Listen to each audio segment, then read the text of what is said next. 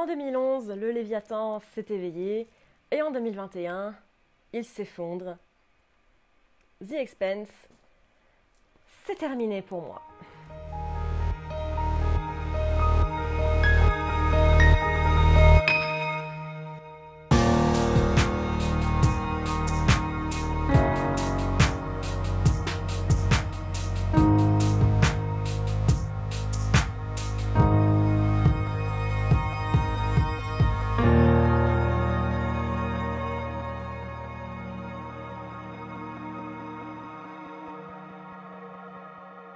Bonjour à tous, j'espère que vous allez bien. Bienvenue sur Horizon Universe.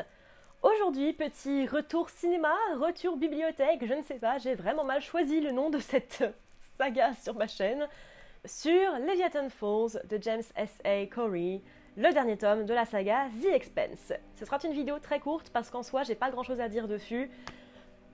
Mais il fallait que j'en parle, puisqu'après tout, j'avais dit que je le ferais dans ma vidéo sur The Expense. Donc, lançons-nous à l'assaut de ce livre. Alors je sais, là c'est un e-book, c'est pas forcément très joli vous présenter comme ça. Le fait est que je toujours pas reçu ma copie physique de, le fait est que j'ai toujours pas reçu ma copie physique du livre, donc je l'attends. Elle, est quelque part en train de traverser l'Atlantique, je suppose.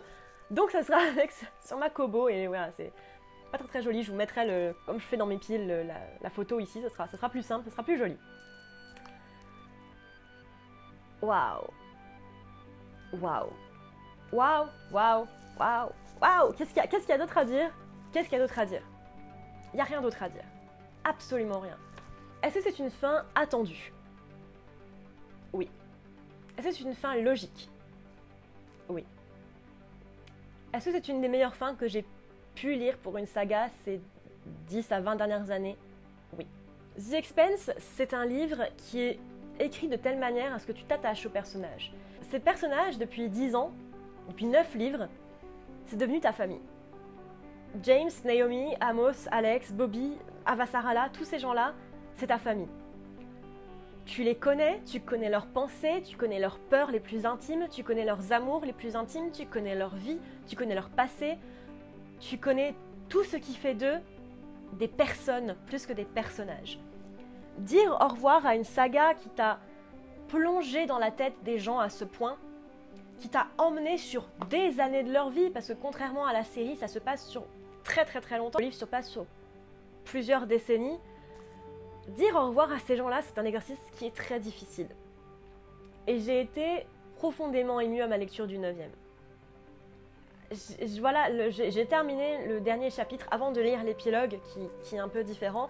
J'ai terminé le dernier chapitre et j'étais véritablement en larmes parce que Déjà parce que la fin a ce côté, encore une fois, très bittersweet et très, euh, très doux amer qui est logique quand on voit ce qui se passe dans The Expense, mais aussi parce que c'était aussi le moment de dire au revoir à des personnages que j'ai aimés pendant longtemps. C'est difficile de dire au revoir à des personnages qui t'ont véritablement fait grandir en tant que personne, parce que je considère que c'est ce qui s'est passé avec The Expense.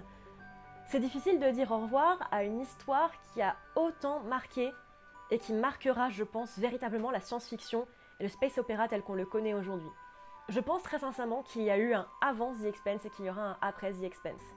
Je pense que le livre et la série marquera véritablement un tournant dans le genre, mais je suis sûre que ça marquera un véritable tournant dans la manière dont le public aussi voit le genre du space opéra vidéo qui arrive d'ailleurs sur ma chaîne et qui arrivera courant 2022 sur le space opéra et les clichés attachés au genre par le grand public. Pour moi, The Expense est un des plus gros tours de force de ces dix dernières années. Et je dis pas ça juste parce que voilà, oh, j'adore ce bouquin, forcément il est absolument génial et c'est le meilleur bouquin qui est sorti du monde. C'est parce que je l'aime que je, que je le pense. C'est parce que vraiment, je considère que son histoire, son écriture, ses personnages, tout marquera l'histoire du space opéra. D'ailleurs, petite parenthèse, parce que je, vous avoue, voilà, pour le coup, si vous avez cette, cette option-là, euh, écrivez-moi tout ça en commentaire, parce que je sais pas d'où ça sort. Beaucoup le considèrent comme le Game of Thrones de la SF. C'est parce que c'est juste écrit en POV, c'est ni George R. Martin, ni James S.A. Corey n'ont créé le, POV dans, dans, dans, la littérature, donc je sais pas vraiment d'où est-ce que vous sortez ça. Je trouve que ça n'a rien à voir personnellement avec Game of Thrones, donc pourquoi est-ce que c'est considéré comme ça? Je ne sais pas. Est-ce que c'est parce que ça fait beaucoup de bruit dans la littérature et que euh, et que ça a redéfini un peu le genre, je ne sais pas. Aujourd'hui, je vais revenir sur ce que j'ai dit dans ma vidéo sur The Expense, ma vidéo que j'avais fait sur euh, mon page sur, les, sur The Expense. Je disais que c'était le renouveau du space opéra. Je ne peux que réitérer à la lecture du 9e. Pour être honnête, j'avais pas peur de lire le 9e. J'avais pas, je, n'avais aucune appréhension sur le dénouement du livre. J'avais une confiance totale en, les auteurs de la saga parce que je savais qu'ils ont un amour véritable pour leur, pour leur œuvre. Ça se voit quand, euh, quand vous regardez des interviews sur la saga, sur la série, quand vous regardez leur Twitter, ce genre de choses. Ça se voit qu'ils ont un amour et un attachement véritable à leur saga. En ce sens, je n'avais aucune peur sur le déroulement. Je n'avais aucune appréhension, je savais qu'ils trouveraient la meilleure manière possible de la terminer. Est-ce que c'est la meilleure manière possible de la terminer? Oui. Oui. Et là, je vous vois être un peu sur votre siège comme ça, mais explique un petit peu. Je peux pas spoiler ça. Je ne peux pas spoiler, je peux pas expliquer ce qui se passe. Je ne peux pas. Ce que je peux faire, par contre, c'est de vous dire de vous procurer Leviathan Wakes si ce n'est pas déjà fait. C'est de vous plonger dans cette saga parce qu'elle en vaut vraiment le coup. Parce que c'est écrit de manière à ce que même des néophytes de la science-fiction puissent aimer. C'est écrit de manière à ce que même des gens qui ne lisent pas forcément puissent aimer. C'est simple, sans être simpliste, encore une fois, j'aime toujours bien expliquer ça. C'est direct, avec des personnages qui sont clairement établis, qui ont clairement des objectifs, un passé, des envies, des, peurs, tout ce que vous voulez. C'est écrit de manière à ce que tu sois dans la tête des personnages. À tout moment, quand un personnage fait quelque chose, même si c'est quelqu'un que tu n'apprécies pas, même si c'est un méchant, même si c'est Marco Inaros ou Duarte, tu sais pourquoi dans sa tête ça lui paraît être la bonne chose. Un livre qui est capable d'avoir des personnages aussi différents dans leur point de vue sur le monde, que ce soit James Holden et Marco Inaros, ou Naomi Nagata et Winston Duarte, Duarte, réussir à avoir des personnages avec une dichotomie et une différence aussi forte, mais pouvoir tous comprendre leur point de vue et savoir pourquoi, selon eux, c'est la meilleure des choses à faire, ce qu'ils font, que ce soit une chose qui soit bonne ou mauvaise. Pour moi, ça relève d'un talent d'écriture de dingue. Et franchement, en tant que autrice moi-même, c'est vers ça que je tends. C'est vers ce genre d'excellence. C'est vers un livre qui puisse être lu par tous, et je pense que c'est une bonne chose de pouvoir être lu par tous, contrairement à ce que beaucoup peuvent dire en France, être lu par tous sans connaissance préalable de la géopolitique, de je ne sais quoi, ou de, de science, de tout ce que vous voulez. The Expense, c'est pas de la hard SF. C'est pas un livre qui nécessite des connaissances en science, en politique, en tout ce que vous voulez pour être lu. The Expense, c'est un livre qui peut être découvert par tous, et c'est en ça, je pense, qu'il va vraiment redéfinir le genre de la, du space opéra. Beaucoup de livres et de films de space opéra ont sur eux cette étiquette de c'est pas pour moi parce que j'aime pas les vaisseaux, parce que j'aime pas les extraterrestres, parce que j'aime pas ça, parce que j'y connais rien, parce que j'y comprends rien. Vous pouvez ne pas vous pouvez ne rien y connaître et apprécier ça. Parce que ça mène à ça et que ça, c'est fantastique. Ça, c'est une des meilleures fins de livres que j'ai pu lire de toute ma vie. Et j'en ai lu quelques-uns. si je peux dire quelque chose, c'est que j'en ai lu quelques-uns. C'est une fin qui aimait.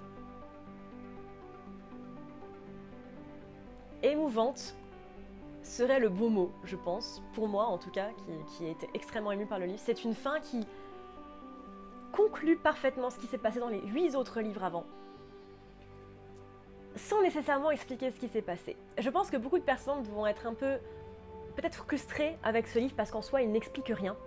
C'est un livre qui va te laisser avec tes propres conclusions, mais c'est un livre qui te laisse la possibilité de t'imaginer ce qui se passe. C'est un livre qui te laisse la possibilité de te dire que si on le voulait, on pourrait totalement écrire la suite. Ou une suite. Ou plusieurs suites. Peut-être pas avec les mêmes personnages, peut-être pas avec les mêmes environnements, mais c'est un monde plein de vie et qui est plein d'histoires et qui est plein de choses encore à raconter. C'est ça que j'adore avec The Expense. C'est le scope, le scale, l'échelle sur laquelle est écrit James S. Corey, sur laquelle écrivent les, deux auteurs qui écrivent sous la plume de James S. Corey. Cette échelle est phénoménale et j'ai très rarement vu ça en science-fiction. Même chez des mecs comme Frank Herbert, même chez des mecs comme Alastair Reynolds, ce rapport d'échelle est absolument dingue à avoir aujourd'hui en science-fiction. Encore une fois, quand c'est un livre qui peut être, je pense, sincèrement lu par n'importe quelle personne au-dessus de 16 ans. Allez, 18. Vraiment lisez The Expense. Peu importe si vous n'êtes pas un énorme fan de SF, peu importe si vous n'êtes pas un grand fan de, politique interplanétaire, peu importe si vous n'êtes pas un grand fan de, de hard SF et de hard science, de toutes ces choses-là, on s'en fiche. On s'en fiche parce que c'est pas ça qui compte dans The Expense. Ce qui compte, c'est les personnages et leurs liens entre eux, les, les interrelations et les connexions entre les personnages et qui ils sont. C'est ça qui est important dans The Expense. C'est qui sont les personnages, qu'est-ce qu'ils font et pourquoi ils le font. Et c'est magnifique. Et c'est sublime. Lisez The Expense. Si vous avez un seul conseil à prendre de moi en 2021, c'est lisez The Expense. En attendant, je vous dis à bientôt dans l'univers.